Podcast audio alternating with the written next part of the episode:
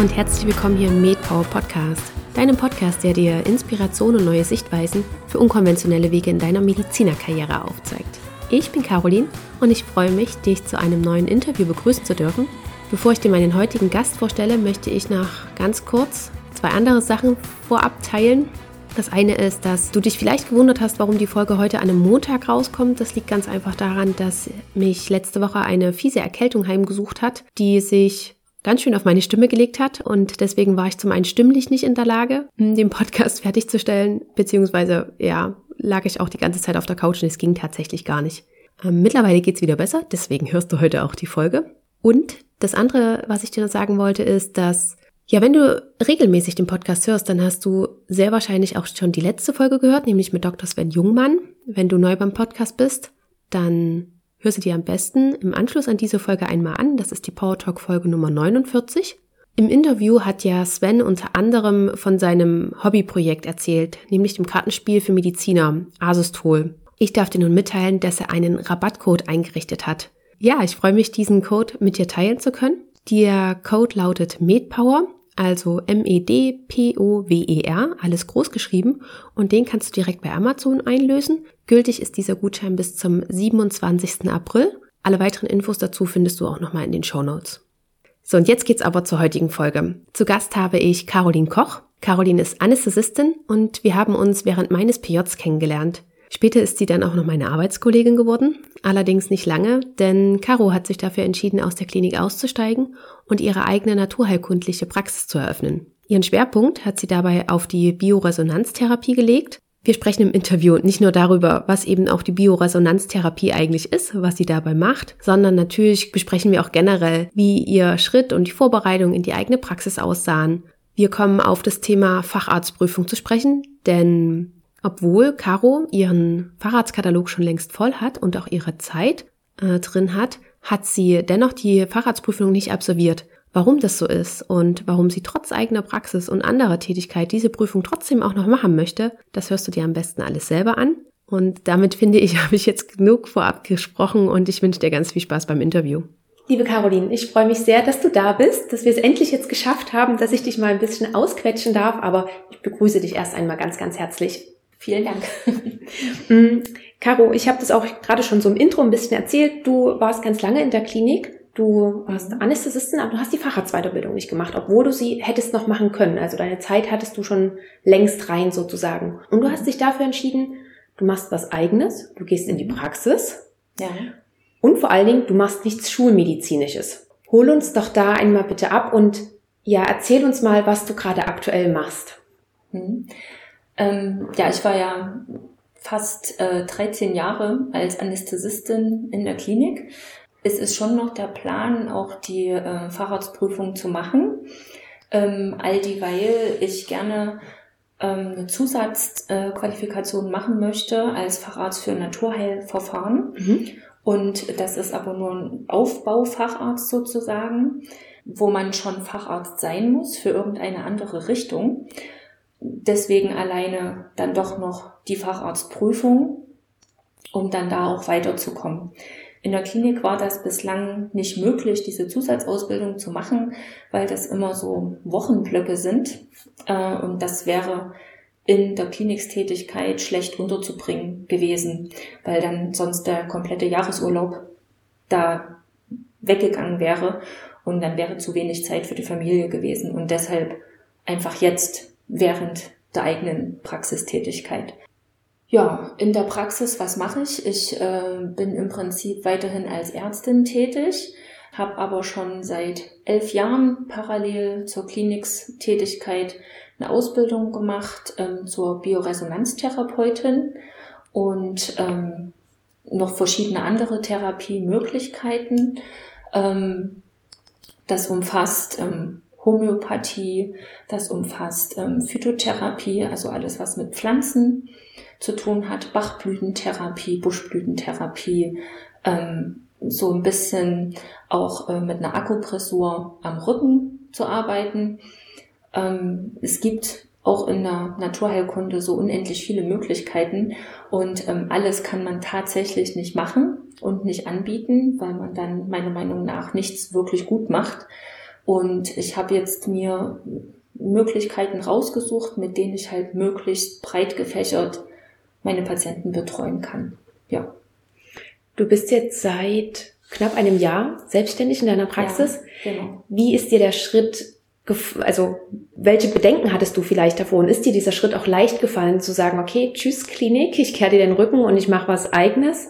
Der Schritt oder dieser Weg ist schon ganz, ganz lange klar gewesen. Also das Ziel, als Ärztin in einer alternativmedizinischen Praxis tätig zu sein, ähm, das besteht schon, bevor ich überhaupt mit dem Medizinstudium angefangen habe. Ähm, aber die Entscheidung, jetzt wirklich aufzuhören in der Klinik und mich selbstständig zu machen, die ist mir trotz allem, obwohl das schon lange der Wunsch war, sehr schwer gefallen. Einfach weil ich persönlich so ein sicherheitsliebender Mensch bin und äh, in der Praxis äh, als Selbstständiger ist man doch deutlich schlechter abgesichert. Ne? Also wenn ich mal krank werde, dann kann ich nicht arbeiten, dann kommt auch nichts rein und äh, die Kosten in der Praxis laufen aber weiter. Ne? Und äh, das ist natürlich so ein Punkt, wo man sich überlegt, ob man das macht oder nicht. Ähm, wir haben ja auch zwei Kinder und als die noch ganz klein waren, waren die natürlich auch öfter mal krank so dass dann das dann auch noch ein zusätzlicher Punkt ist, wo man sich überlegt, ob das jetzt der beste Zeitpunkt ist, um sich selbstständig zu machen oder ob man vielleicht doch noch ein kleines bisschen wartet. Ne? Und ähm, letzten Endes hat es den Ausschlag gegeben, dass ich, äh, obwohl ich sehr gerne Anästhesistin war, nicht mehr wirklich gern zur Arbeit gefahren bin. Und dass einfach die Umstände, die in einer Klinik herrschen, manches ist auch gar nicht änderbar, ne? Mit dem bin ich aber immer schlechter zurechtgekommen.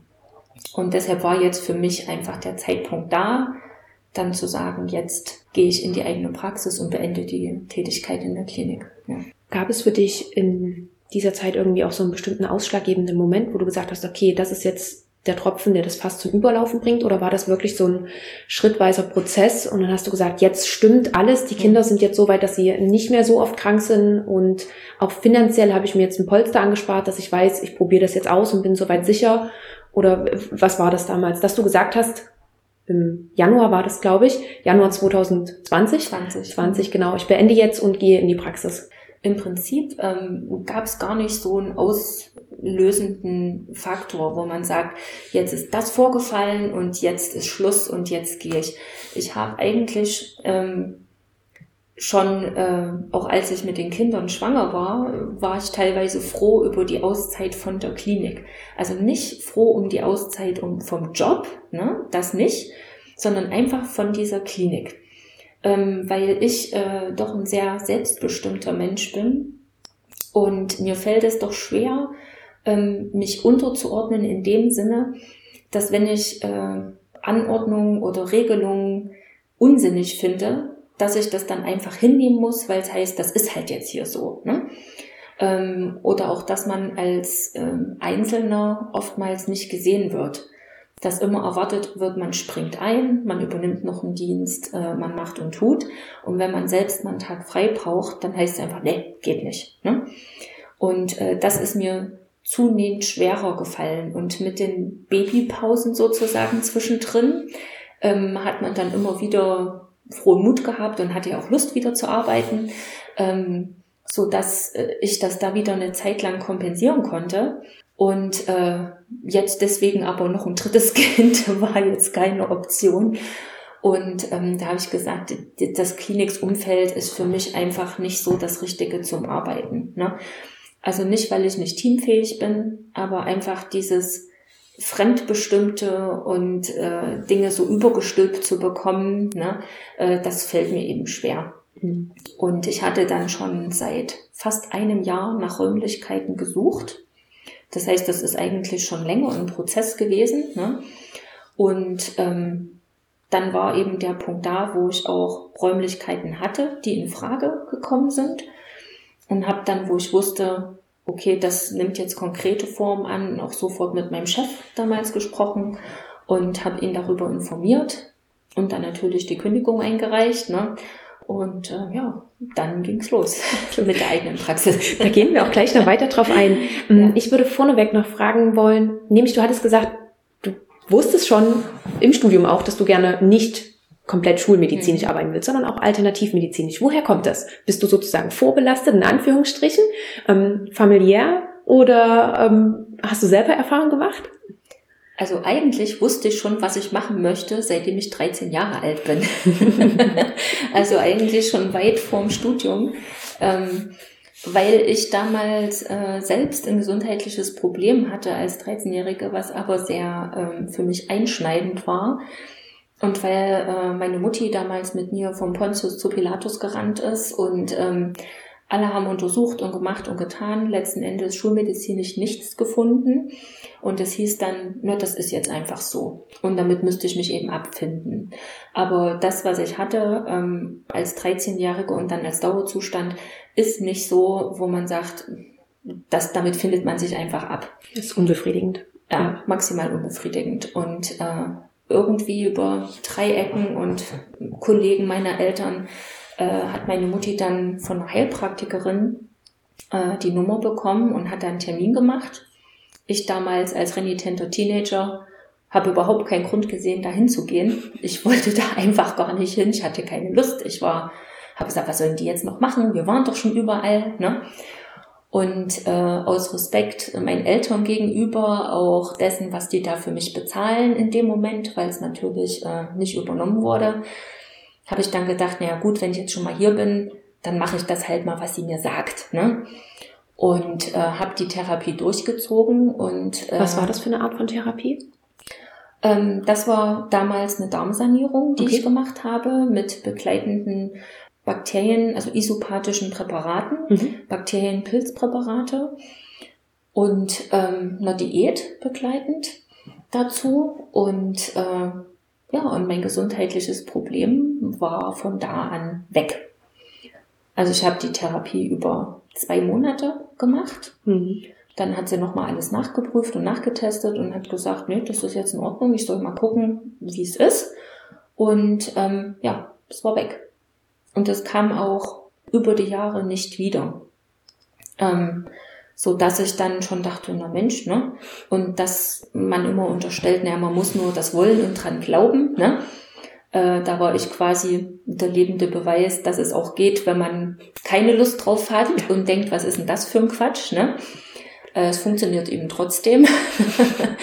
und ähm, ja, und dann war ich eigentlich wegen sämtlicher gesundheitlicher Wehwehchen, die sich ja nun ab und an mal einstellen, immer bei ihr. Also ich war eigentlich nie mehr beim Hausarzt oder beim Kinderarzt. Ich war immer nur bei ihr. Mhm. Ne? Witzigerweise hatte sie ihre Praxis äh, genau da, wo ich jetzt gelandet bin, ne? in Eisenberg. Und äh, ja, da, wo quasi alles anfing, bin ich jetzt auch wieder gestrandet. Ne? So schließt sich der Bogen manchmal. Genau, da schließt sich der Kreis. Und ähm, ja, und letzten Endes ähm, war ich eben in der Klinik, hatte mich dann für die medizinische Ausbildung äh, entschieden. Einfach, weil ich doch finde, dass es sehr fundiert ist, dass man ein breites Wissensspektrum hat. Ne? Du wolltest eine größere und, Grundlage haben als genau. sozusagen nur, ja. nur in Anführungsstrichen die Heilpraktiker-Ausbildung. Genau. Ja. Mhm. Und als Arzt habe ich ja auch mehr Rechte, mhm. was ich machen darf am Patienten. Ja. Ne? Da sind ja Heilpraktiker doch auch ziemlich beschränkt ja. ne? äh, in ihren Möglichkeiten oder sagen wir mal beschränkter, als ich das als Mediziner bin. Und ähm, ja, das war für mich der richtige Weg, dann medizinisch zu studieren und dann die Ausbildung zusätzlich zu machen. Hm, okay. Ja. Und du hast vorhin dann schon gesagt, du hast auch ziemlich lange schon dann nach Praxisräumen gesucht und sowas. Ja. Hol uns doch dann einmal bitte in diese Zeit zurück. Wie war das, wo du gesagt hast, okay, ähm, das nimmt jetzt langsam Gestalt an. Ich möchte jetzt langsam meine eigene Praxis. Ich mache mich auf den Weg. Hast du dir Hilfe gesucht, wie genau du das gestalten könntest von jemanden oder von, von irgendwo anders her? Mhm. Und ja, wie waren deine ersten Schritte? Also ich bin ein recht organisierter und durchstrukturierter oh, Mensch. Ja. das kann ich nur bestätigen. und deswegen ähm, bin ich überhaupt nicht der Typ, der äh, sagt, ach, wir machen das jetzt einfach mal und gucken mal, was dabei rauskommt. Ne? Deswegen äh, habe ich vorher schon überall mir Informationen geholt. Also mein Bruder ist zum Beispiel selbstständig, der hatte mir schon gesagt, Mensch, wenn du äh, dich selbstständig machst, es gibt sowas wie einen Existenzgründerpass, ne? Ähm, da geh doch einfach mal zur Industrie- und Handelskammer und ähm, mach dir mal einen Termin, rede mal mit denen und äh, die können dir dann schon sagen, was für dich an Förderung wirklich geht. Ähm, dann habe ich auch ähm, Bekannte, die Heilpraktiker sind, die ähm, Physiotherapeuten sind, aber zum Beispiel über den Osteopathiezweig auch zusätzlich ihren Heilpraktiker für Physiotherapeuten noch gemacht haben, um das eben selbstständig anwenden zu dürfen. Ähm, und mit denen habe ich dann auch gesprochen, was die gemacht haben, als sie ihre Praxen eröffnet haben, ähm, was es an Fördermitteln gab, etc. Und dann sind natürlich diese ganzen Punkte wichtig. Ähm, ich bin ja nicht mehr in der Klinik. das heißt, äh, wie versichere ich mich dann ne, als Selbstständige? Ne? Mhm. Was habe ich da für Optionen? Ähm, wie ist das jetzt mit der Altersvorsorge? Als Ärzte sind wir ja im ärztlichen Versorgungswerk versichert und nicht in der gesetzlichen Rentenversicherung. Und ähm, da gibt's auch keine Möglichkeit rauszukommen und das privat selbst zu machen. Was habe ich da für Kosten? Ähm, habe ich die Möglichkeit, mich erstmal ähm, runterstufen zu lassen für die Gründungsphase, ne, bis man sich so ein bisschen stabilisiert hat in der Praxis. Ähm, was gibt es da? Und natürlich dann ganz wichtiger Punkt für alle, die im medizinischen Bereich arbeiten, die Hygiene. Was gibt es für Vorgaben? Ähm, den Termin dort hatte ich zum Beispiel auch schon ganz frühzeitig, weil äh, auch von den hygienischen Vorgaben das abhängt, was für Praxisräume kommen überhaupt in Frage. Ah, okay. Ne? Und ähm, bestimmte Konstellationen gehen eben gar nicht. Ne? Was zum Beispiel? Und ähm, es ist zum Beispiel eine Vorgabe, dass ich ähm, eine Personaltoilette habe, eine Patiententoilette und Räumlichkeiten, wo es generell nur ein WC gibt mhm. ja. und nicht zwei getrennte WCs. Fallen raus. Fallen raus. Mhm. Ne? Ähm, dann gibt es Vorgaben, ähm, ich schröpfe ja auch ne? und das auch blutig ähm, wie ist der Fußboden beschaffen. Es darf zum Beispiel kein Boden drunter sein, der normal gefliest ist, weil die Fugen äh, porös sind und wenn da zum Beispiel ein Blutstropfen drauf tropft, ne, dann äh, ist das nicht äh, hygienisch einwandfrei zu reinigen, weil man nicht weiß, wie weit das in diese Fugenmasse reingelaufen ist. So, das heißt, das sind alle solche Punkte, ja. mit denen man sich dann auseinandersetzen muss. Ne? Und ähm, ist da ein passender Boden drin oder nicht? Wie groß sind die Räume, die Behandlungsräume dann? Ähm, weil unter Umständen beim Schröpfen darf die Liege gar nicht an der Wand stehen, weil dann könnte was an die Wand spritzen. Ne? Alternativ muss man dann einen Spritzschutz wie in der Küche hm. hinmachen. Ne? Also doch einige Vorgaben. Ja, und da habe ich das alles im Vorfeld abgeklärt, habe mir Ordner angelegt, richtig mit äh, den Themen, die ich abarbeiten muss, geguckt, wofür brauche ich einen Antrag, wofür brauche ich dies, was brauche ich da. Ähm, Berufsgenossenschaft ist auch noch so ein Punkt. Ne? Hm. Ähm, da muss man sich auf jeden Fall anmelden, wenn man eine Praxis eröffnet. Ne? Ähm, vorrangig aber eigentlich für seine Angestellten. Ne? Nichtsdestotrotz, auch wenn man jetzt niemanden zusätzlich angestellt hat, ich bin im Augenblick ja noch alleine in der Praxis, ähm, muss die Praxis einfach bei dieser Genossenschaft gemeldet sein. Und dann besteht auch die Möglichkeit, sich selbst freiwillig dort zu versichern. Für die Unfallversicherung, für, ähm, ja, einfach wenn ich jetzt hier zum Beispiel noch eine Glühbirne wechseln muss und äh, fall von der Leiter, breche mir kompliziertes Bein, ne? Solche Dinge sind damit abgesichert. Dann auch diese Abklärung, die private Unfallversicherung, die man hat. Lohnt sich das überhaupt bei der Berufsgenossenschaft nochmal einzuzahlen? Ja. Ne? Und da gibt's halt so etliche Punkte, die man auch abklären muss. Auch äh, überhaupt Versicherung, Haftpflichtversicherung für ärztliche Tätigkeiten. Vorher waren wir ja in der Klinik abgesichert, ne, von äh, der Kliniksleitung äh, über einen mhm. Arbeitgeber. Jetzt geht's eben darum, äh, Eigenabsicherung. Was ist, wenn ein Patient nicht zahlt? Was ist, wenn er sich falsch behandelt fühlt und äh, mich verklagt? Ne? Brauche ich ja auch eine, eine Haftpflicht ärztlicherseits und einen Rechtsschutz. Ne?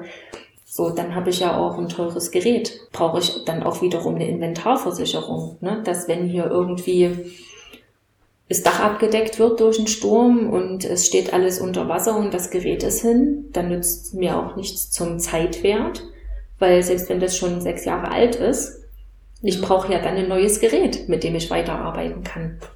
Und das sind alles so Themen, die man dann eben der Reihe nach einfach abarbeitet. Ja. Das klingt nach einem riesengroßen Berg an Themen. Ja.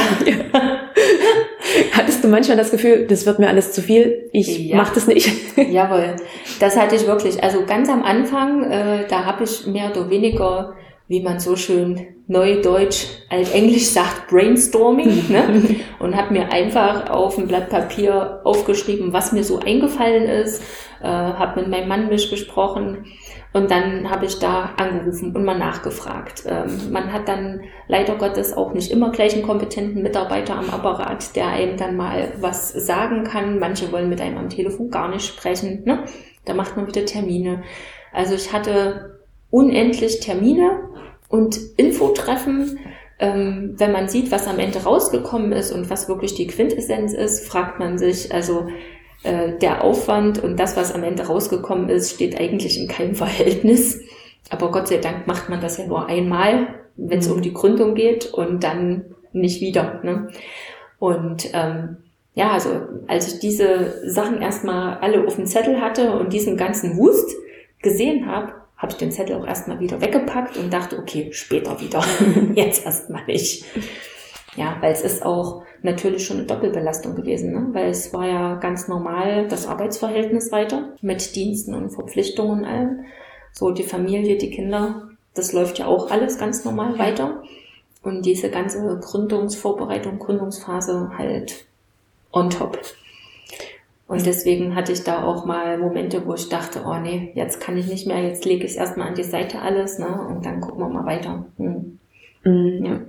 War das aber für dich dann auch so, gerade in solchen Momenten, dass du gesagt hast, ich lege es jetzt erstmal zur Seite, aber ich mache das definitiv noch weiter? Oder gab es auch wirklich mal so einen Moment, oh, ich habe wirklich keinen Bock mehr und also ich das, das ganze ganz Projekt äh, quasi ja, umzukippen? Genau. Nee, so weit war es nie. Was hat dich motiviert dahinter? Also die Naturheilkunde, diese ganzen Naturheilverfahren, das, äh, was ich äh, mache, das ist meine Leidenschaft. Und das ist so richtig, das macht mich glücklich. Ich äh, fahre jeden Morgen jetzt auf Arbeit und freue mich, freue mich auf den Tag und äh, finde das unglaublich erfüllend für mich. Und äh, das habe ich ja nun eben auch schon während der Klinikstätigkeit gemacht. Ähm, damals mehr nur für Freunde und Familie, weil ich eben die Zeit neben der Klinik gar nicht wirklich weiter hatte. Mhm. Aber allein schon zu sehen, was man da bei dem Personenkreis bewegen kann und ähm, wie es denn danach geht, ähm, das ist einfach schön. Das ist ein schönes Gefühl, ja. ja. Und war das auch mit ein Grund, warum du das auch nicht zweigleisig weitergefahren hast? Weil du hättest ja auch sagen können, weil du vorhin ja auch meinst, du bist sehr sicherheitsliebend. Okay, ich reduziere meine Stelle in der Klinik und mache das nebenbei. Ich miete mich zum Beispiel in der Praxis ein und lasse das erstmal so anlaufen. Ähm, das hatte ich tatsächlich überlegt. Ähm, ich hatte auch in der Klinik mit den entsprechenden Leuten schon gesprochen, mhm. aber ähm, es ließ sich dann keine Lösung finden, wo das terminlich gepasst hätte. Ähm, weil ich hatte dann gesagt, ich könnte halt nur noch feste Tage arbeiten. Ähm, da hieß es, nee, das würde gar nicht gehen. Also wir hatten das in der Klinik ursprünglich, als ich da angefangen habe in Gera, ähm, dass es feste Teilzeittage mal gab. Mhm. Und die sind aber abgeschafft worden, weil es hieß, es ist besser ähm, planbar, wenn man einfach die Teilzeitkräfte quasi dann dahin schieben kann, wo gerade jemand fehlt. Ne? Und ähm, das ist aber für mich in der Praxisorganisation nicht möglich, weil ich muss dann auch für die Terminvereinbarung ja wissen, welche Tage kann ich dem Patienten überhaupt anbieten. Und wenn ich dann noch keinen Dienstplan habe und oder dann zum Beispiel an den Tag davor plötzlich einen Nachtdienst bekomme oder einen 24-Stunden-Dienst, dann kann ich dann an dem Tag nicht die Sprechstunde in der Praxis halten. Mhm. Weil so wie ich jetzt arbeite, das ist ja alles auf energetischer Ebene, ähm, da funktioniert es nicht im Autopilot. Also da muss ich wirklich komplett wach sein, fit sein, da sein. Ähm, und wenn ich dann 24 Stunden Dienst hinter mir habe, kann ich dann früh nicht in die Praxis fahren und sagen, so, ich mache jetzt hier die Therapie noch. Das funktioniert einfach nicht. Und deswegen war es in dem Bereich nicht möglich, in der Klinik weiter Teilzeit zu arbeiten und ähm, nebenbei schon die Praxis zu mhm. haben. Und die Überlegung war dann auch einfach, mein Gott, wir haben eben uns ein bisschen den Puffer vorher angeschafft, also wir können auch Zeit überbrücken. Und die Miete zahle ich ja auch einen ganzen Monat in der Praxis. Ne? Und dass man dann sagt, komm, jetzt gibt's wirklich einen Cut, Klinikende, Praxisstart. Mhm. Und jetzt mit aller Motivation und aller Kraft und allem voller Energie auch. Ja. ja, mhm. genau. Ja. Da hast du dann noch sozusagen keinen kein Klinikrucksack mehr, den du immer noch mit dir rumträgst, sondern kannst sagen, genau. okay, Klinik ähm, lasse ich ganz hinter mir, ich kann mich voll auf das konzentrieren und fokussieren, was genau. jetzt vor mir liegt. Ja. Der einzige Rucksack, den ich da noch rumtrage, ja. ist die Facharztprüfung, ja. die ausstehende, weil ich das jetzt auch nicht mehr so lange vor mir herschieben möchte, mhm. all die, weil äh, ja, wenn man das nicht mehr regelmäßig macht, das verblasst dann auch ein bisschen und äh, man hat dann wieder mehr Dinge im Fokus, die in der Praxis eine Rolle spielen. Und ähm, ich habe immer so das Gefühl, ähm, ich kann mich gar nicht so 100 Prozent, also ich bin 100 Prozent in der Praxis, aber vom Kopf her kann ich nicht Klinik abschalten, weil ich immer das Gefühl habe, oh, ich muss das ja aber alles nochmal vorkramen, ähm, wenn ich dann zu der Facharztprüfung gehe. Ne? Und da aber diese ähm, Subspezialisierung quasi als Fachärztin für Naturheilverfahren ähm, für mich doch relevant ist. Ja, also ich meine, das muss ich nicht machen, aber ich möchte das gern für mhm. mich. Äh, ja, kann ich da noch nicht so richtig abschalten davon. Ne? Und das ist halt ein Punkt, äh, ja, das wäre schon gut, wenn das dann jetzt mal rum wäre. Ja. Hast du da jetzt schon irgendwas in Planung, wann du das gerne nachholen willst? Ja, ich äh, muss meine Unterschriften noch fertig einsammeln mhm. und ähm, das bei der Landesärztekammer einreichen und dann natürlich lernen. Und das ist jetzt im Augenblick wäre das so die Herausforderung. Deswegen tendiere ich eher so auf Sommer, Herbst, weil durch die Corona-Situation jetzt natürlich die Kinder zu Hause beschult werden müssen. Und das ist für uns eh schon eine Doppelbelastung, mhm. äh, normal arbeiten zu gehen. Mein Mann ist ja nun auch in der Klinik tätig mit einer 100%-Stelle. Ähm, die Kinder sind beide in der Schule und der eine auch schon auf dem Gymnasium, wo wirklich ein straffes Pensum ist. Und äh, das jetzt alles neben der Arbeit äh, noch zu machen, bringt uns wirklich schon beide an unsere Grenzen. Ne? Und jetzt noch zu lernen, ja. da hätte ich gerade überhaupt keine Valenzen dafür. Aber ich kann auch nicht zu einer Prüfung gehen und sagen, ach, probieren wir mal, wird schon schief gehen. Ne? Wenn ich da äh, nicht gut vorbereitet bin, möchte ich da auch nicht hingehen. Ja. Ne? Und deswegen müssen wir mal gucken, wie sich die Situation weiterentwickelt, wann die Kinder wieder in die Schule dürfen und dann äh, gucken wir mal wegen der Anmeldung. genau. Mm, du hattest vorhin von deiner Phase der Vorbereitung gesprochen. Wie mhm. lange würdest du sagen, hast du ungefähr dafür gebraucht? Ja, sag mal mal so, ich habe das ja alles neben der Arbeit gemacht mhm. und insofern habe ich tatsächlich dieses Dreiviertel bis Jahr immer während der ähm, Praxisraumsuche parallel wieder Themen bearbeitet. Wie gesagt, es war manchmal einfach zu viel alles, so dass ich mir dann eins rausgesucht habe und gesagt habe, okay, jetzt checke ich mal ab, was ich hier alles brauche. Ne? Habe dann eben dafür Telefonate geführt, habe mir schon Anträge geholt und und und. Ne?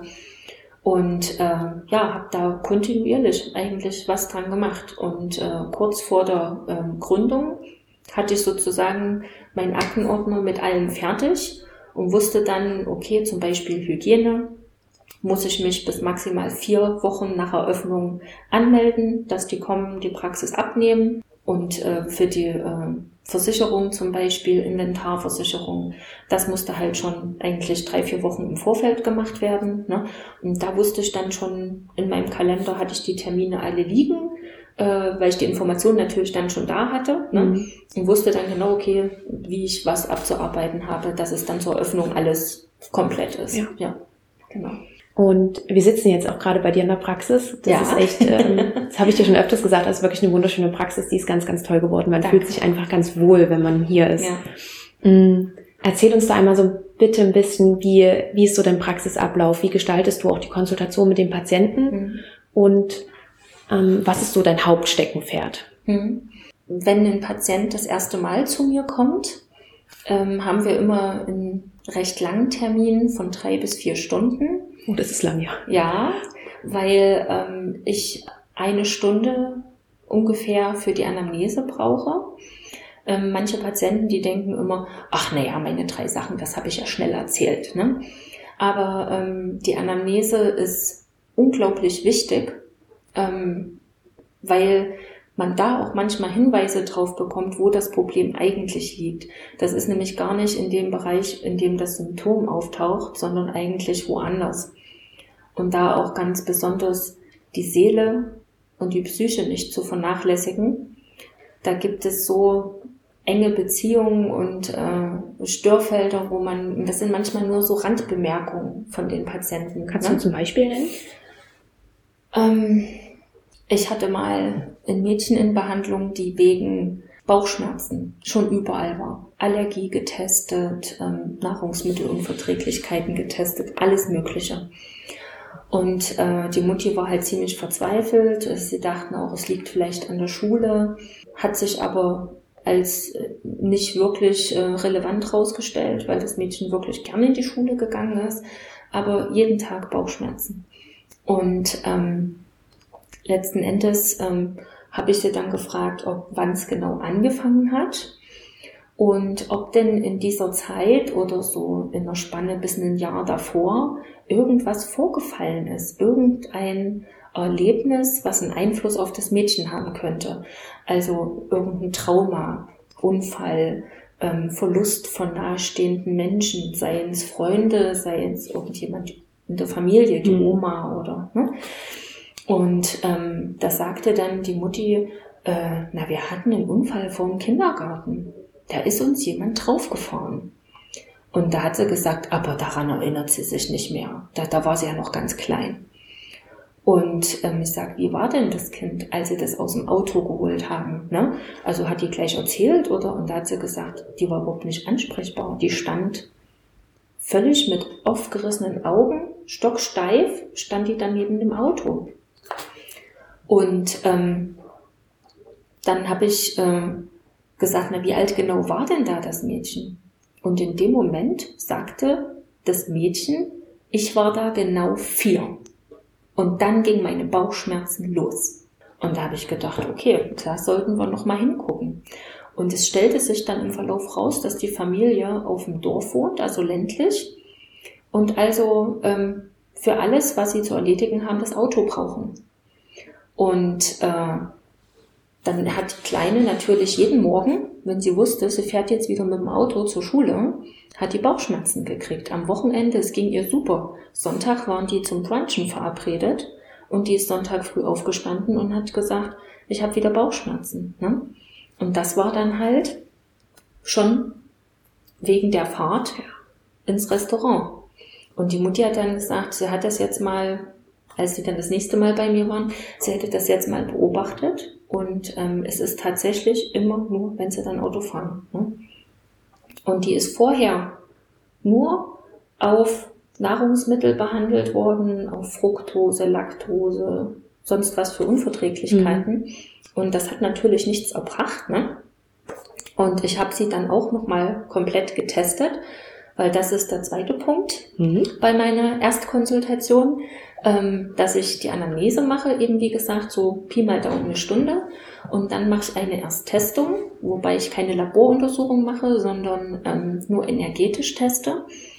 Ähm, dabei aber ganz viel einfließt, äh, sowohl aus den Bereichen der chinesischen Medizin im Rahmen der Fünf-Elemente-Lehre.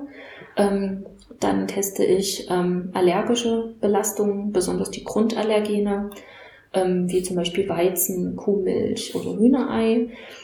Ähm, ich schaue nach viralen Belastungen, bakteriellen Belastungen, Impfbelastungen, ähm, Schwermetallbelastungen und, und, und. Und danach kann ich mir dann ein Bild machen, ähm, wo könnte das Problem meiner Meinung nach liegen. Ja? Ich erkläre das den Patienten danach und äh, die meisten hängen dann nach der, nach der Testung, nach der Untersuchung die erste Therapie an.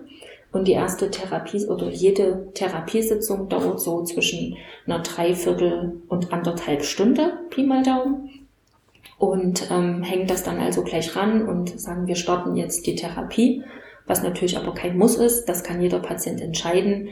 Und der kann das auch an dem Tag noch entscheiden, ne? Mhm. weil es ist doch ähm, immer sehr viel. Wollte ich gerade ne? sagen. Und die für euch beide auch. Genau, für uns beide. Ja weil der Patient äh, kriegt ganz viel Info und äh, bekommt viele Nachfragen. Ne? Ähm, ich bekomme aber auch ganz, ganz viel Info und ähm, ja, und dadurch kommen dann diese drei bis vier Stunden zustande. Ne? Mhm. Ich setze mich dann auch nach jedem Patienten, den ich das erste Mal sehe, nochmal hin in Ruhe für mich alleine, lese mir alle Aufzeichnungen durch ähm, weil bei der Flut von Informationen passiert es mir auch, dass ich dann äh, noch was nachfragen wollte und habe es dann aber vergessen. Und wenn ich das aber einmal alles nochmal durchgehe, dann mache ich mir nochmal Notizen für die nächste Therapie. Ähm, wo will ich nochmal nachhaken? Was ist ein Punkt, den wir nochmal verfolgen müssen? Ja. Ne? Oder wo äh, möchte ich jetzt doch nochmal was anderes testen? Ne? Und da schaue ich dann nach. Genau die Frage, was ist der Schwerpunkt in meiner Praxis? Ähm, also ein Schwerpunkt an Behandlungsbildern kann ich gar nicht sagen, weil ich habe ähm, kleine Patienten, also Kinder verschiedensten Alters, ähm, die auch mit ganz verschiedenen Sachen kommen. Ähm, viele Sachen sind Allergien tatsächlich, ähm, aber auch ähm, Mädchen, die zum Beispiel ähm, Epilepsie äh, diagnostiziert bekommen hat und ähm, die war, also meiner Testung nach war die hochgradig belastet mit den Antiepileptika und äh, mit sämtlichen Medikamenten, die man im Status Epilepticus zum Beispiel gibt, also auch mit Benzodiazepin und ähm, die einfach ähm, wie komplett übergiftet war. Ne? Ähm, das Mädchen ähm, war, als es das erste Mal bei mir war, konnte sie kaum alleine laufen. Wie alt war das Mädchen ungefähr? Fünf.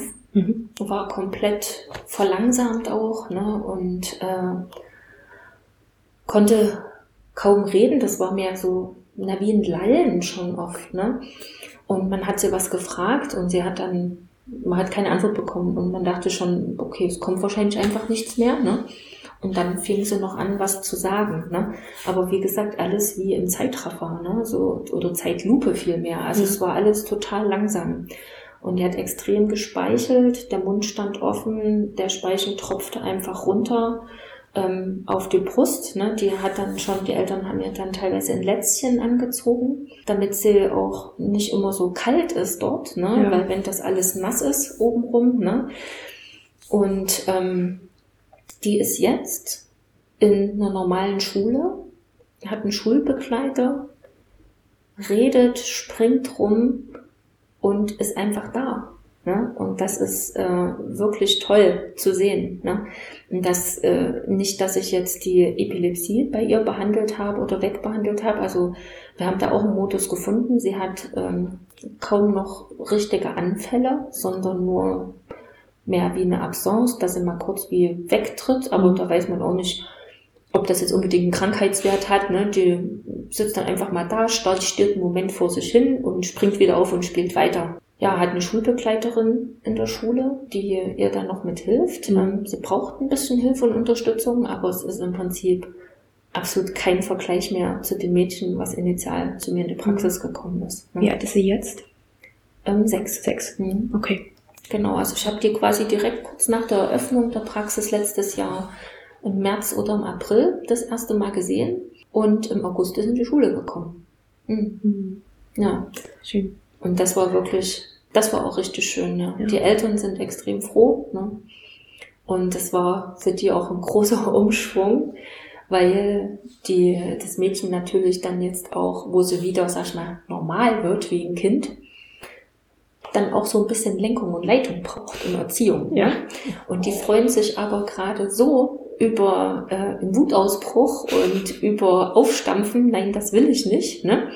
weil die vorher keine Emotion gezeigt hat. Die war ganz monoton. Mhm. Ne? Und äh, ja, jetzt haben wir schon gesagt, jetzt müssen wir aber langsam mal die Kurve kriegen, ne? dass man ihr jetzt auch mal wieder Grenzen aufzeigt. Ne? Und natürlich dürfen sich freuen, dass sie auch wieder Regungen zeigt. Ja. Ne? Aber man darf jetzt nicht den Absprung verpassen. genau. Also kleine Kinder oder mhm. kleine, kleine Patienten sozusagen. Genau. Und natürlich hast du auch erwachsene Patienten. Genau. Mit was ja. für Problemen kommen die so zu dir? Also die Probleme sind an Symptomen sehr vielfältig. Ne? Ähm, was an Belastung oft zugrunde liegt, sind zum Beispiel ähm, ein Darm, der nicht intakt ist, ne? dass man äh, den Darm sanieren sollte, ähm, Schwermetallbelastung, ähm, Toxinbelastung anderer Art. Ne? Da gibt's ja verschiedene Pestizide, Herbizide, ähm, Formaldehyd, ne? Impfstoffe äh, stören immer mal wieder. Ne? auch ähm, virale, bakterielle Belastungen, die stören. Ne? Und ähm, diese Belastungen können eben die unterschiedlichsten Symptome hervorrufen. Das ist ja genau das Problem. Jeder ist individuell. Ne? Und ähm, selbst wenn jetzt ein Patient äh, Übelkeit hat und wir das behandeln und irgendwann sagt er, oh, mir ist wieder übel, machen Sie mal nochmal das, was Sie das letzte Mal gemacht haben, ähm, das mache ich nicht. Ich teste immer neu, ne, weil die Situation sich ja auch immer wieder ändern kann. Und äh, auch beim gleichen Patienten gibt es dann oft eine andere Ursache, so dass ich bei allem, was sein kann an Belastung und äh, an Übergiftung oder mangelnder Ausleitung, dass das eben ganz verschiedene Sachen zutage fördern kann. Und die Patienten kommen wirklich zu mir mit ganz kunterbunten Symptomen, meistens eben schulmedizinisch, äh, naja, austherapiert, ne? Ähm, wo sie aber sagen, mir geht's einfach nicht gut und ich merke das, was nicht stimmt. Ne?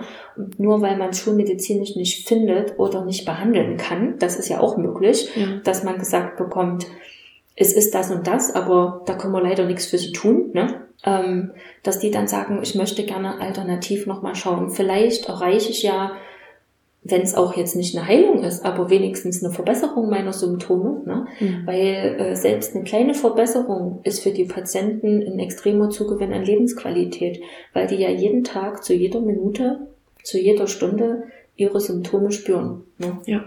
Und deswegen, ja, also wie gesagt, Patienten jeglichen Alters, äh, von der Geburt an bis zum Ende mit den unterschiedlichsten Symptomen, Männer wie Frauen, Wobei man sagen muss, dass viele Männer äh, doch skeptischer sind als die Frauen.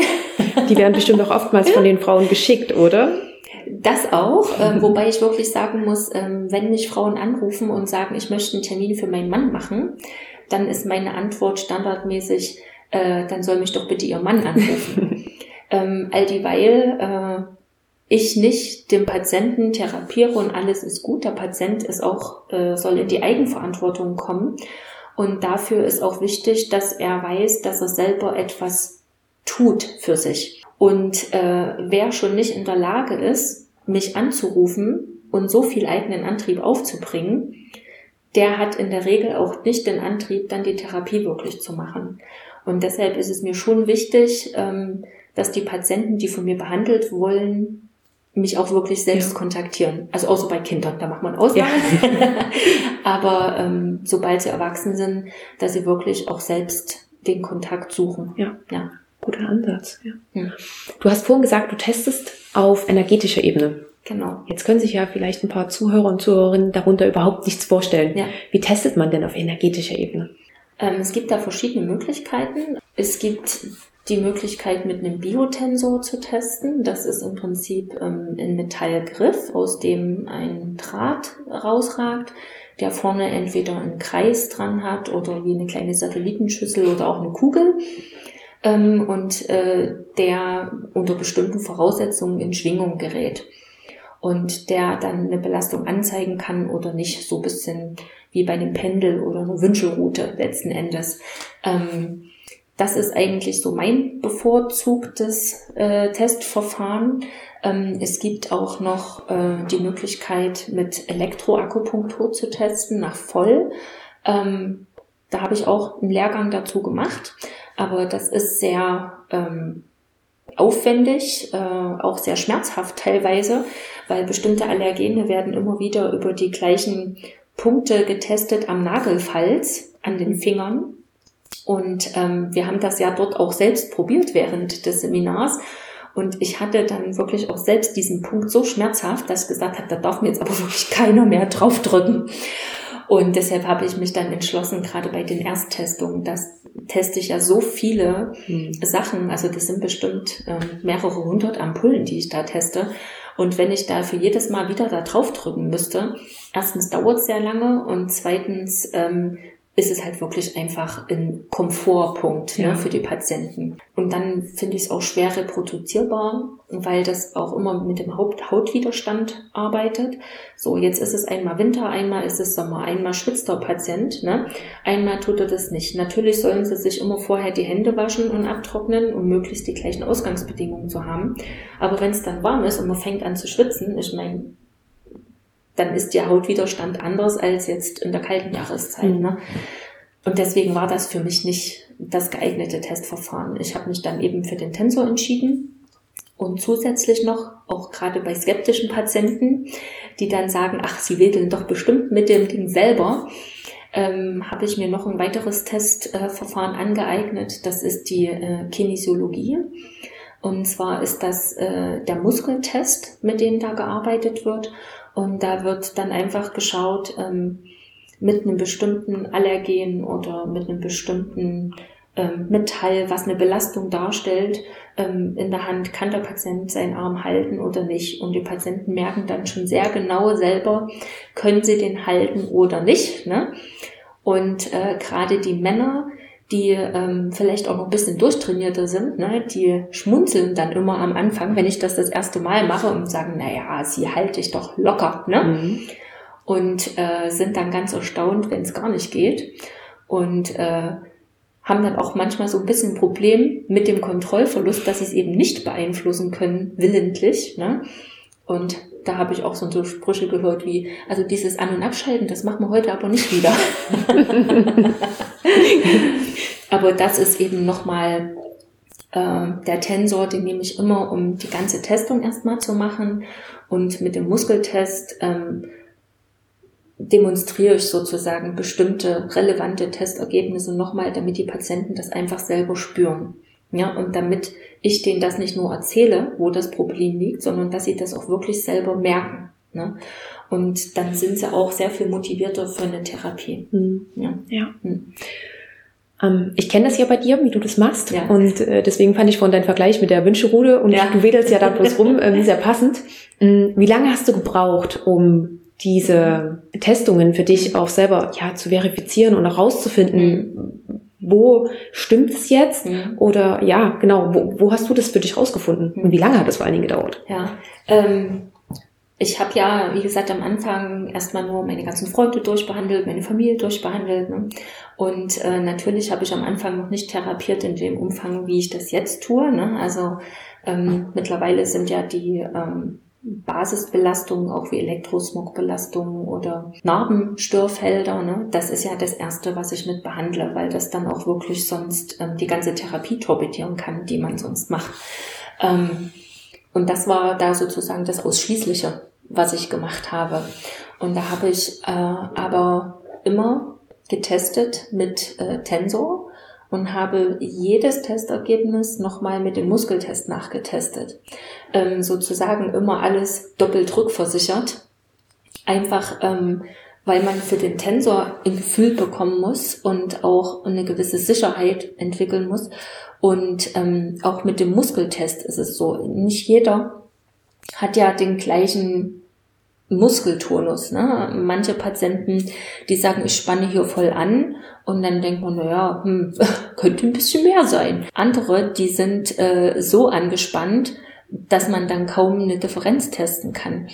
Und da äh, braucht man auch einfach Erfahrung, um dann zu sagen, okay, das ist ein starker Muskel und das ist ein schwacher Muskel. Aber indem ich das alles immer wirklich doppelt gemacht habe und das bestimmt ein halbes, dreiviertel Jahr, ähm, probiert, also spürt man ja immer wieder, wie ist bei dem der Muskel, wie ist bei dem der Muskel, bei Frauen, bei Männern, bei jüngeren Patienten, bei älteren Patienten. Ähm, Und dann ist da so ein Erfahrungswert. Ne? Ja, das ist eigentlich das, wie ich mich da so rangetestet ja. habe. Wie viele Patienten waren da sozusagen in deiner Testphase ungefähr drin?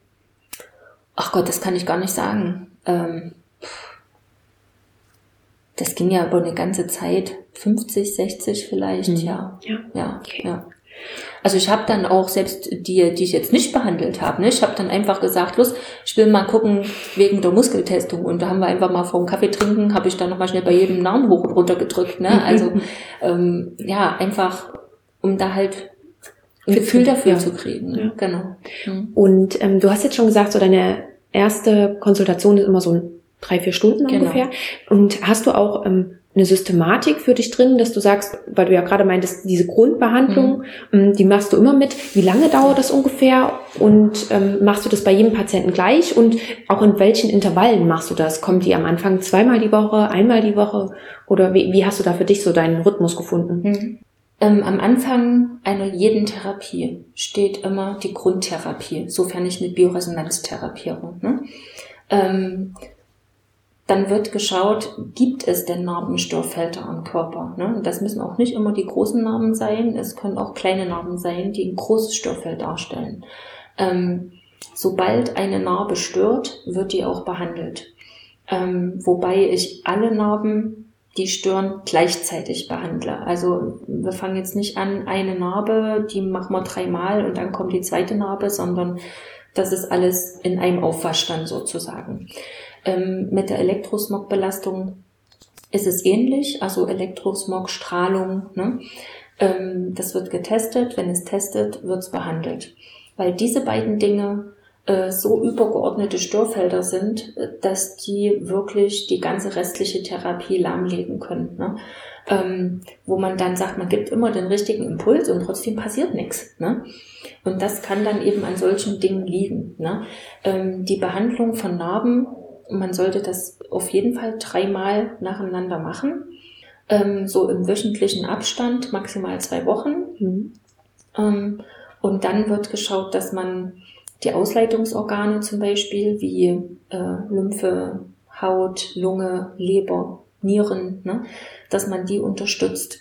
Weil das, was ich mit meiner Therapie mache, ist die Eigenregulation des Körpers anzuregen.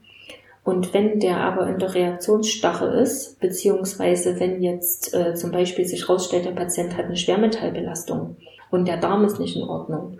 Und wenn ich dann einfach anfange zu therapieren und die Nieren und die Leber, die war aber schon zum Zeitpunkt der Testung überlastet, dann ist alles, was ich zusätzlich anstoße, zu viel. Der Körper kann dann damit nicht umgehen. Mhm. Und dann ist das wie beim Hund, der die vier Pfotenbremse einlegt, ne?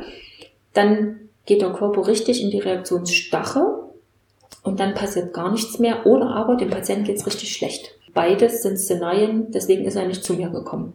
Und deswegen ähm, sind die ersten Sitzungen zumeist da, um den Körper erstmal zu entlasten und um ihn wieder regulationsfähig zu machen. Und dann wird nach drei Sitzungen nachgetestet wie sieht's mit den Narben aus? Wie sieht's mit der Elektrosmogbelastung aus? Eventuell braucht's noch mal eine Therapie und dann startet die eigentliche Therapie. Mhm. Ähm, wie lange das immer dauert, kann man vorher wirklich gar nicht sagen. Ich hatte jetzt schon Patienten, die hatten wirklich eine starke Störung durch äh, ein Virus. Und das haben wir einmal behandelt und ich habe gedacht, das müssen wir bestimmt ein paar Mal machen. Und die kam dann beim zweiten Mal und es war schon weg. Ähm, hingegen ähm, habe ich auch schon ähm, Amalgam-Quecksilberbelastung zum Beispiel über ein Dreivierteljahr ausgeleitet. Je nachdem, wie stark belastet die Patienten sind. Und dabei hängt oder ist die Belastung nicht proportional zur Menge. Ne? Also es kann auch sein, dass jemand nur mit einer geringen Menge an Toxin im Körper extrem belastet ist und jemand anders hat ganz viel und merkt gar nichts. Ne? Mhm. Ne? Und das ist halt so das Individuelle. Ne? Du hast auch gerade die Bioresonanztherapie angesprochen. Genau. Ähm, erzähl uns doch mal ein bisschen was darüber. Was genau ist das und wie genau therapierst du damit? Mhm. Im Endeffekt ist das eine Therapie, wo über ein Gerät ein Programm dem Patienten gegeben wird, äh, über eine Matte sozusagen, vor der oder auf der er sitzt. Und das Gerät äh, bekommt dazu Informationen zur Verfügung gestellt. Einmal über ähm, Sekrete des Patienten, das kann ähm, Spucke sein, das kann Blut sein, das kann Urin sein, ne? äh, was auch immer. Und zum anderen über äh, sogenannte Applikatoren, die auf äh, der Haut aufliegen. Ähm, das kann was sein, was magnetisch ist. Das kann sein, das ist eine Platte, wo man einfach die Hand drauflegt. Ne? Es kann sein, das ist was Flexibles, was man zum Beispiel auf den Bauch legt.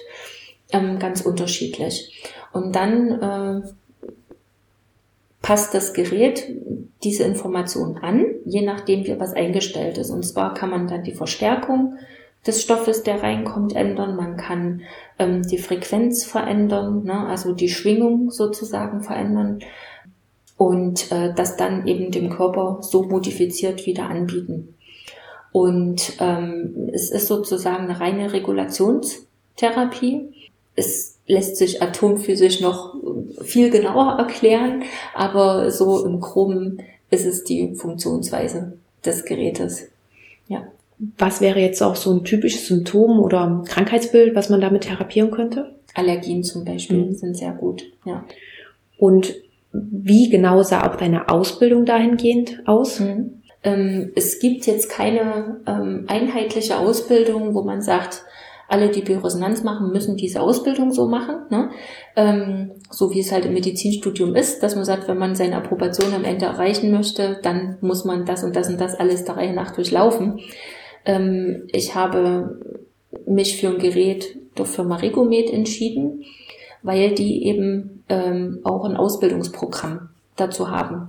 Und zwar gibt es da quasi ähm, Basisseminare und fortgeschrittenen Seminare ähm, ganz zu unterschiedlichen Themen. Ne? Und äh, die kann man dann belegen. Und ich hatte schon, bevor ich mich äh, selbst niedergelassen habe, hatte ich quasi schon fast jedes äh, dieser Seminare einmal besucht. Und ähm, dann kommt es natürlich darauf an, dass man das auch anwendet. Ne? Weil wenn man immer nur zum Seminaren fährt und macht es dann nicht, dann ähm, hat man nicht die Praxis und die Übung mhm. darin. Ne? Ja, und man kann sich aber diese Seminare frei zusammenstellen. Das, was man machen möchte, macht man. Ne? Da gibt es zum Beispiel Seminare für ähm, Tumorerkrankungen. Es gibt jetzt auch in dieser Zeit mehr noch ähm, wegen Burnout, Psyche, Einfluss auf äh, unser Wohlbefinden. Ne? Ähm, es gab eins, das hieß ähm, Impfen heute was bei Impfungen so zu beachten ist, wie man das zum Beispiel auch mit Bioresonanz sehr gut begleiten kann, ne? so dass es nach Möglichkeit keine Impfbelastung oder Impfblockaden gibt. Ähm, die Tumorerkrankung, ne? wie kann ich Tumorpatienten behandeln, ne? Mhm. wie kann ich da unterstützen, einfach auch, dass die während zum Beispiel einer schulmedizinischen Therapie eine bessere Lebensqualität erfahren, als es ohne wäre. Ne? Ähm, dann hatte ich ein Seminar, das hieß der schwierige Allergiepatient. Ne? Da hatte ich schon das eigentliche Allergieseminar. Und es äh, gibt aber immer Patienten, die man super behandeln kann. Einige, denen es besser geht nach der Therapie und bei wenigen, wo sich gar nicht so richtig was zuckt. Und was bleibt uns immer so im Kopf? Das, wo sich nicht so richtig was genau. zuckt. Ne? Und äh, um da vielleicht nochmal auch Impulse zu bekommen, was kann man nochmal probieren, in welcher Ecke kann man nochmal suchen und gucken. Ne? Ähm, da war das eben gut dafür. Ne? Und da einmal im Jahr gibt's einen Kongress. Mhm. Der ist eigentlich immer am 1. Mai-Wochenende. Letztes Jahr war es leider ausgefallen. Besser gesagt, es wurde dann blitzschnell noch auf online umgestellt. Mhm. Ähm, das ersetzt natürlich nicht den Kontakt zum Kollegen, ne? aber besser als nichts auf jeden Fall. Und ähm, ja, aber es ist doch ähm, eine dauerhafte Weiterbildung. Also es ist jetzt nicht, dass man sagt, man hat einmal jedes Seminar durchgemacht und dann äh, wurschtelt immer vor sich hin. Es gibt vielleicht auch Therapeuten, die das so machen, aber ähm, ich finde es toll, dann immer wieder neue auf Seminare zu fahren, mhm. genau, neue ja. Impulse zu kriegen, neue Ideen. Ja. Wo kann man mal noch gucken oder was gibt's mal noch dazu? Ne? Mhm. Hm, jetzt hast du aber auch erwähnt, dass du das Schröpfen noch mitmachst. Was würdest ja. du denn sagen, gerade die Bioresonanztherapie, wie viel deiner therapeutischen Maßnahmen, so vielleicht im Prozent angegeben, macht das aus? Und äh, was machen die anderen Prozente was nimmst du da noch alles an therapeutischen Maßnahmen wahr? Ähm, also die, die, die Bioresonanztherapie ist schon äh, eigentlich der Großteil, äh, wie ich jetzt arbeite. Ähm, ich mache auch noch eine andere Therapieform, die heißt äh, Total Reset. Ähm, das ist eben diese Therapieform mit der Akupressur am Rücken. Ähm, da kann man im Prinzip auch alles, was man mit der Bioresonanztherapie so behandeln kann, auch behandeln. Allerdings ähm, ist es so, dass ich eben mit der Bioresonanztherapie gemerkt habe, dass gerade wenn die Psyche mit ein wichtiger Faktor ist für die Erkrankung, komme ich mit Bioresonanztherapie schlecht ran. Und das war der Grund, warum ich noch nach einer zweiten Therapieform gesucht habe, die äh, mir da vielleicht mehr Zugang ermöglicht. Und ähm, das war dann eben Total Reset, weil ich da auch zu diesem Krankheitssymptom oder zu der Belastung speziell nochmal die emotionale Ebene dazu testen kann und gleich mit therapieren kann. Und das ähm, war für mich halt nochmal wirklich ein Punkt, wo ich gesagt habe, also das gefällt mir total gut, dass ich da jetzt eine Möglichkeit habe. Ähm, Recomed hat jetzt auch gerade ganz neu nochmal Testkästen äh, rausgebracht, zwei Stück, äh, die auch zur Therapie mitgenommen werden können, die eben gerade auch diese psychische Ebene aufgreifen. Also das gibt's jetzt dann doch auch äh, noch mit einer Option dazu. Aber da muss ich sagen, ähm, da arbeite ich wirklich sehr gerne mit Total Reset. Da habe ich schon jetzt echt auch Patienten selbst über die Ferne therapiert, die dann anriefen und gesagt haben, ich habe jetzt gerade so eine Panikattacke, ich komme gar nicht mehr raus. Und äh, ich könnte jetzt auch gar nicht Auto fahren im Moment, um zu Ihnen zu kommen. Können Sie nicht irgendwas machen? Und ähm, die habe ich dann sozusagen über die Ferne behandelt. Das mache ich auch nur in Ausnahmesituationen. Manche Therapeuten therapieren darüber sehr viel. Ähm, ich bevorzuge es doch, meine Patienten in der Praxis zu haben. und ähm, die kommen dann aber erstmal da wieder raus und äh, kommen über den Tag und dann kann man eben gucken, dass man sich in der Praxis mhm. sieht. Ne? Aber das hilft denen erstmal übers Akutstadium und das ist natürlich schön, sowas an der Hand ja. zu haben. Ne? Prozentual hm, kann ich schwer sagen. 70, 30 vielleicht. Mhm. Ne? Und die anderen Sachen wie eben Homöopathie, ähm, Bachblüten, ähm, ich arbeite auch mit Urtinkturen, mit Isopathika, das ähm, wird einfach immer dazu genommen, wo es passt. Ne? Wenn ich jetzt zum Beispiel auch einen Patienten habe, der sagt, oh, ich muss dann zur OP, ne? ähm, das Knie soll gemacht werden oder ich brauche irgendwas, die Frauen unterleibstechnisch, ne? keine Ahnung. Ähm, dann kann man das ja auch sehr gut begleiten. Dann mache ich Bioresonanztherapie zur OP-Vorbereitung. Wir machen danach Therapie mit Wundheilung und postoperativ und äh, Narbenentstörung direkt, dass eben diese OP-Narben gar nicht erst zum Störfeld werden. Ne? Und begleitend dazu nehmen die eben Globuli ein äh, für die Wundheilung ne? wegen der Stichschnittverletzungen und ähm, kommen da halt wirklich sehr gut über die Runden. Es gibt auch Orthopäden, die zum Beispiel so arbeiten. Die haben wirklich eine ganz andere Rate an Wundheilungsstörungen. Ne? Mhm. Aber es sind halt wenige. Ja. genau. Jetzt hast du gerade diese ähm, Total Reset Therapie mhm. angeboten. Wo hast du da deine Weiterbildung dafür gemacht? Mhm. Ähm, das war damals noch äh, in München. Da hieß es auch noch anders. Ähm, Im Endeffekt ist das ähm, eine indische Ärztin, die in den USA lebt mittlerweile, die das entwickelt hat. Und ähm, die hat das aber an ihren Sohn übergeben und der hat jetzt neue Richtlinien geschaffen. Vorher gab es halt ähm, in Europa ähm, die Ausbilder, ne, mhm. die bei ihr in den USA das alles gelernt haben, die Weiterbildung gemacht haben und äh, quasi als Ausbilder ausgebildet worden sind. Und ähm, trotzdem muss jetzt jeder einmal im Jahr zu einer Zertifizierung in die USA. Das geht auch nicht über die Ferne, sondern man soll dann direkt hin. Und das ist eigentlich für sämtliche europäischen Therapeuten nicht mehr ähm, machbar, ja. ne, nicht praktikabel. Und deshalb haben die sich quasi getrennt und haben aber gesagt, also die Methode ist halt super. Ne? Und ähm, da gibt's ja zig Therapeuten, die sehr ähm, erfolgreich damit therapieren. Und äh, deswegen wurde das jetzt in Total Reset umgenannt ne? und ist jetzt auch ähm, zurzeit online, ne, Mhm. die Weiterbildung und äh, sonst aber auch in Stuttgart. Ne? Okay. Und vorher war es eben in München. Ähm, ja, Mhm. Genau, falls sich da irgendwie jemand für interessiert, würde ich dann nämlich mal alle Links mit in die Shownotes packen, dass Genau. da Ja. jeder noch mit nachgucken kann. Und Ja. wir reden schon ziemlich lange und ich würde Mhm. auch so langsam zum Ende kommen. Ja. Ähm, noch zwei Fragen. Wie wird denn deine Praxis, also wir haben vorhin schon gesagt, Ja. seit fast einem Jahr bist du hier. ja. Ähm, wie wird deine Praxis angenommen? Also ich muss sagen, sehr gut. Äh, Ich hatte ja nun äh, die Situation, dass ich ja im Februar 2020 eröffnet habe und ab März äh, durch Corona alles erstmal zu war. Ja. Ähm, als Ärztin durfte ich natürlich weiter arbeiten.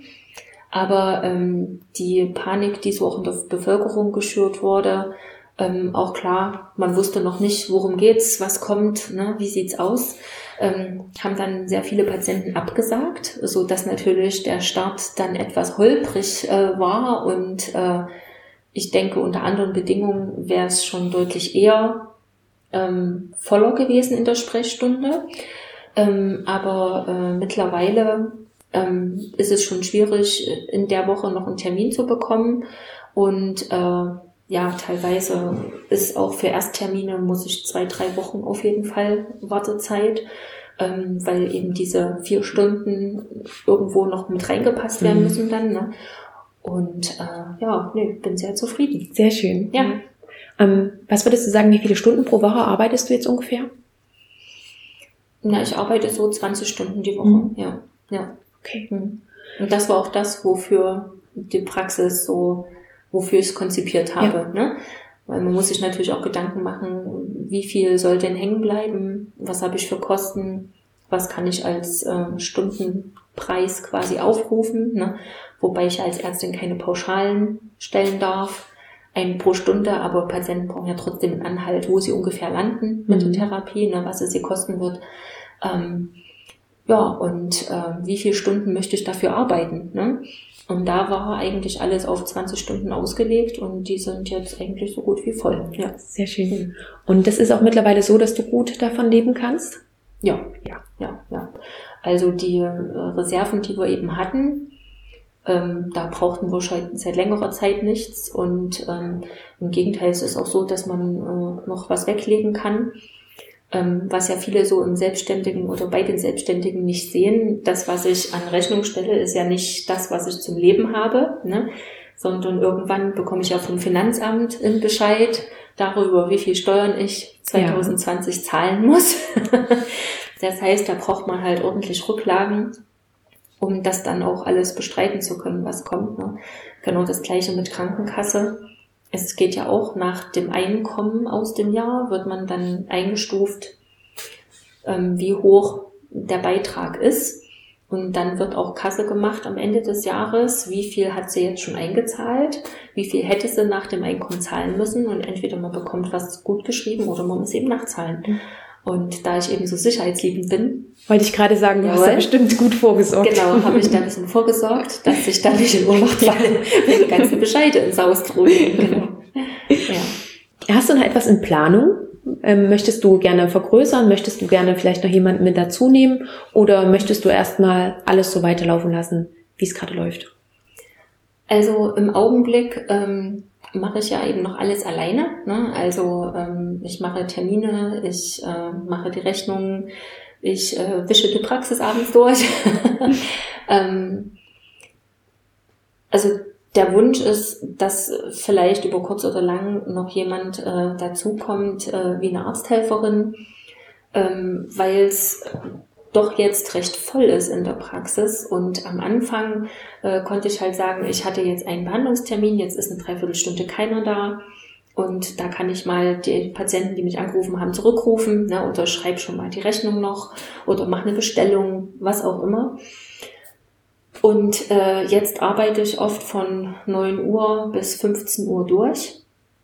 Und dann kommt halt danach der ganze Rest. Und äh, das ist dann natürlich schon relativ viel. Also äh, die Zeit, die ich behandle, ist natürlich eine Sache.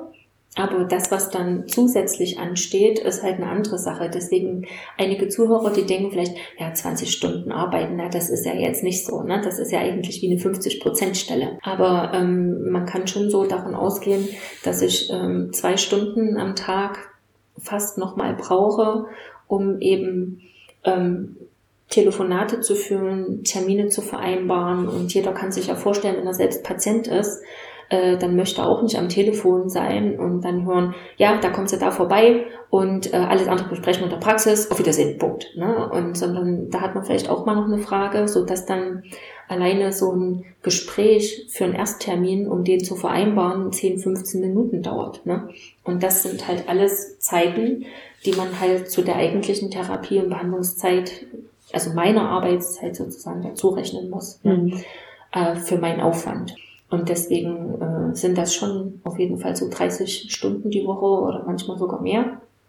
Und ähm, da wäre es halt dann auf lange Sicht gut, wenn da ein bisschen Entlastung kommen ja. würde. Ne? Dann wäre vielleicht auch ein paar mehr Therapiestunden, aber dann jemand, der halt den Rest dann macht. Ja. Ja, das wäre gut. Ja. Okay. Sehr schön, Caro. Dann erstmal vielen lieben Dank dafür. Und ich würde dir auch gerne noch meine drei Abschlussfragen stellen. Ja. Wir können die auch gerne sehr schnell mhm. Ähm, abfrühstücken, wollte ich schon sagen, aber genau. bearbeiten. Ja. Die erste Frage ist, hast du eine Buchempfehlung für uns? Eine Buchempfehlung? Mhm. Oha. Äh, also für die Bioresonanz, da muss ich mal gucken. Ich habe es hier eigentlich immer unter dem Tisch liegen. Heute nicht? Äh, doch, doch, doch, doch, hier ist es. Jawohl. Ähm, das ist eigentlich äh, für Patienten sehr schön äh, geschrieben, weil es nicht im Medizinerdeutsch verfasst ist. Ähm, das äh, ist auch von einem äh, der Referenten für die Kurse bei Regomed. Der ist selbst äh, Schulmediziner, ausgebildeter Allgemeinmediziner, ähm, Dr. Jürgen Hennecke. Ähm, und das Buch heißt Allergie und Schwingung äh, und beschreibt eben, wie die Bioresonanz so funktioniert. Mhm. Ne?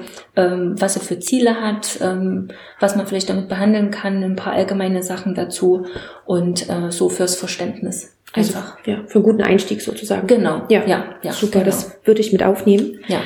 Mhm. Wo siehst du uns Ärzte und den Arztberuf in 10 bis 15 Jahren? ähm, ja, mich fragen immer viele, ähm, na, sind die Ärzte eigentlich nicht überflüssig? Ne? Ähm, nein, sie sind nicht überflüssig. Ich finde, dass äh, das, was ich hier in der Praxis mache, das, was äh, du in der Klinik machst, ne, was mein Mann in der Klinik macht äh, oder auch andere Kollegen in der Praxis, äh, sollte sich ergänzen. Deswegen äh, sehe ich unseren Arztberuf äh, als sehr verantwortungsvollen Beruf, der immer aktuell sein wird weil es immer Patienten geben wird, die gesundheitliche Probleme haben. Und ähm, was ich mir halt wünsche für die Zukunft, ist, dass äh, die klassischen Schulmediziner sich etwas öffnen und vielleicht auch äh, zulassen, dass es mehr gibt zwischen Himmel und Erde, als wir auf den ersten Blick unbedingt sehen. Ja. Ja, und dass äh, nicht sobald jemand äh, es etwas anders macht, dass man gleich als äh, Scharlatan oder Teufelsanbeter oder was es nicht alles gibt, äh, verrufen wird. Ja. Ne? Weil im Endeffekt haben wir ja alle das gleiche Ziel. Wir wollen eigentlich, dass es unseren Patienten besser geht. Genau, das ist es. Und wie du es auch vorhin schon gesagt hast, jeder Patient ist nun mal individuell und bei jedem spricht es ein bisschen was anderes an. Genau. Ja. Und wenn du jetzt nochmal zurückreisen könntest mit deiner mhm. jetzigen Erfahrung, mhm. ähm, welchen Tipp würdest du deinem jüngeren Ich mitgeben? Also ich habe mich ja schon mal so äh, damit äh, befasst, würde ich was anderes machen, wenn ich noch mal 20 wäre oder wenn ich noch mal auf die Welt kommen würde. Ne? Äh, nee, ich würde es eigentlich genauso wieder machen, weil äh, die Fehler, die ich gemacht habe, äh, haben mich ja auch auf den Weg gebracht, auf dem ich jetzt bin. Und äh, ich mache ja immer noch Fehler und äh, lerne hoffentlich draus und nehme was für die Zukunft mit. Insofern ähm, nee, würde ich das eigentlich noch mal genauso machen, wie ich es gemacht habe, ja. ja. Und wenn jetzt einer von unseren Zuhörerinnen und Zuhörern sagt, das klingt alles super spannend, er möchte gerne mehr darüber erfahren, ja. ähm, besteht eine Möglichkeit, mit dir in Kontakt zu treten? Ja, also man kann mich gerne anrufen. Mhm. Ähm, dann können wir da einen Termin vereinbaren, ähm, auch für eine Beratung wer jetzt sagt, ich möchte erstmal fragen, ob da was äh, in Frage kommt, man kann auch am Telefon einiges besprechen. Ähm, ich habe auch eine E-Mail-Adresse. Die packe ich alles ähm, mit in die Show Notes, ja, wo man äh, mir ja. mal schreiben kann. Ähm, mir ist persönlich das Telefonat immer lieber, all die, weil man da einfach die Fragen stellen kann, weil man direkt eine Antwort bekommt. Ne? Und man hat dann auch ähm, teilweise schon anhand der Stimme oder anhand der Art und Weise äh, für sich selber ein Bauchgefühl, ist das überhaupt jemand für mich? Ne? Könnte ich mich da wohlfühlen? Könnte ich mich da aufgehoben fühlen, verstanden fühlen? Möchte ich da mal hingehen? Ne? Ähm, wie gesagt, E-Mail ist trotz allem äh, als Kommunikationsmedium natürlich da. Ähm, eine Homepage ist in Arbeit. Die habe ich jetzt gerade noch nicht fertig aber ist für dieses Jahr geplant. Das ist ein Plan für 2021. Da steht Großes an bei dir dieses Jahr. Genau, genau, jawohl. Mhm. Ja, super. Ähm, Caroline, ganz, ganz lieben Dank dafür, für deine Zeit, die du uns geschenkt hast und auch für die ganzen Einblicke hier in deine Praxis und in deinen Werdegang. Und ja, ich danke dir vom ganzen Herzen. Ja, sehr gerne. Danke dir. Das war das Gespräch mit Caroline Koch. Ich hoffe, dass es dir gefallen hat und du wieder einiges für dich mitgenommen hast. Wie immer bin ich super gespannt, was das ist, also melde dich super gerne bei mir und teile deine Gedanken. Gerne auch im Hinblick, wie du das Ganze siehst. Sollten Schulmedizin und Naturheilkunde sich überhaupt ergänzen oder hat die Schulmedizin in deinen Augen vielleicht auch einen gewissen Vorrang? Also wie gesagt, wenn du dich gerne zu diesem Thema austauschen möchtest, melde dich gerne oder ja, schreib zum Beispiel auch unter dem Post zu dieser Folge bei Instagram oder bei Facebook kannst du das gerne machen. Ansonsten findest du aber auch den Podcast zum Beispiel noch bei LinkedIn. Wenn du mehr zu Caroline erfahren willst oder vielleicht auch noch ein paar Fragen dazu hast zur Bioresonanztherapie oder ähnliches, so melde dich super gerne bei ihr. Die Kontaktdaten habe ich dir in die Show Notes gepackt, genauso auch wie die Buchempfehlung und auch noch den Links zu dem, was Caro angesprochen hat, also zu Regomed und zu dem Verfahren Total Reset. Ich empfehle die Folge und oder dem Podcast auch super gerne weiter. Vielleicht kennst du jemanden, für den oder für die die Folge interessant ist, vielleicht kennst du auch noch jemanden, der ebenfalls einen unkonventionellen Karriereweg eingeschlagen hat, dann melde dich super gerne bei mir und vielleicht können wir ihn oder sie ja dann demnächst auch einmal hier im Podcast vorstellen. Ich freue mich, dass du heute wieder mit dabei warst. Danke, dass du mir deine Zeit geschenkt hast. Ich wünsche dir einen wundervollen Tag, eine schöne Woche bzw. einen guten Wochenstart, wenn du die Folge zur Ausstrahlung hörst. Und jetzt hören wir uns dann wie gewohnt in anderthalb Wochen sind es ungefähr. Übernächsten Donnerstag hören wir uns dann wieder. Bis dahin. Ciao.